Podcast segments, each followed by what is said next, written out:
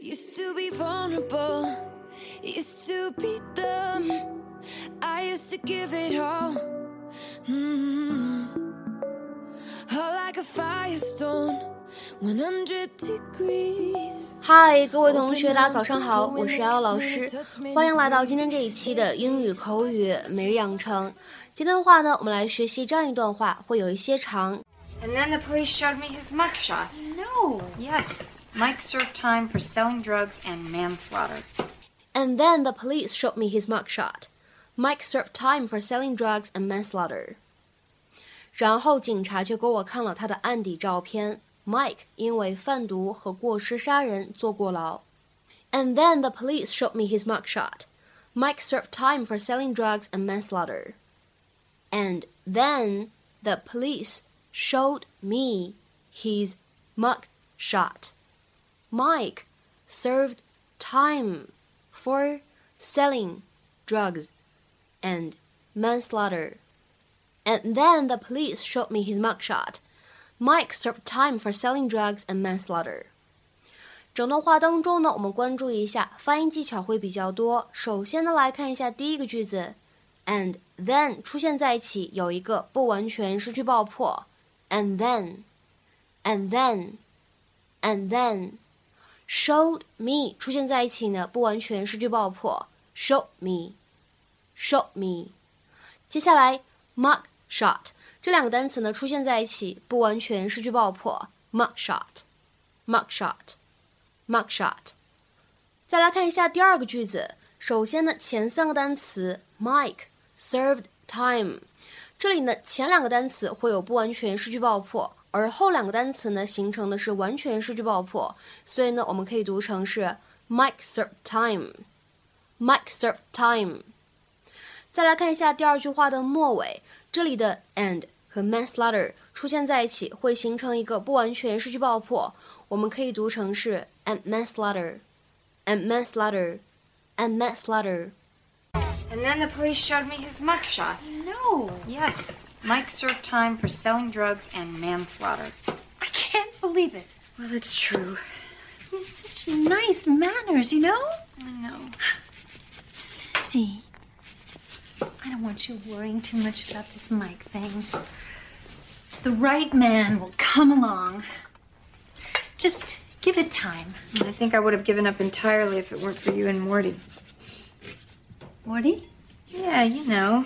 It's the third time around for both of you, and you're really clicking. Ugh, gives me hope. 在今天节目当中呢，我们来重点学习关键句当中出现的两个表达。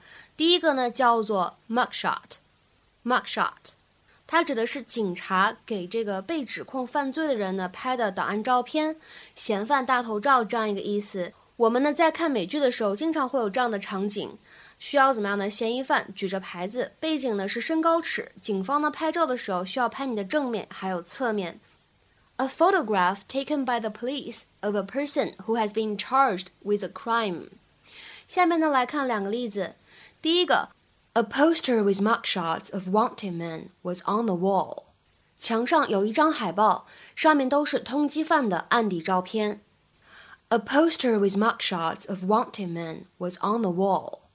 再比如说，看一下第二个例句。I actually managed to make a really goofy face when the cops took my mugshot, which pissed them off.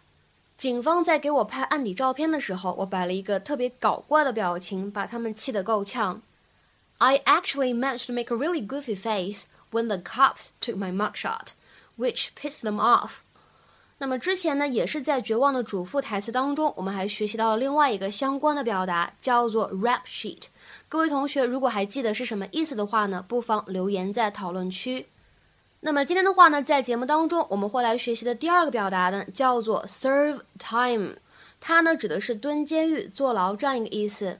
Spend time in prison。下面呢来看一些例子。第一个，He's serving time for robbery。他因为抢劫这项罪行正在服刑。He's serving time for robbery。再比如说，看第二个例子。After serving his time, he will be deported back to his home country. 蹲完监狱之后，他将会被遣返回自己的国家。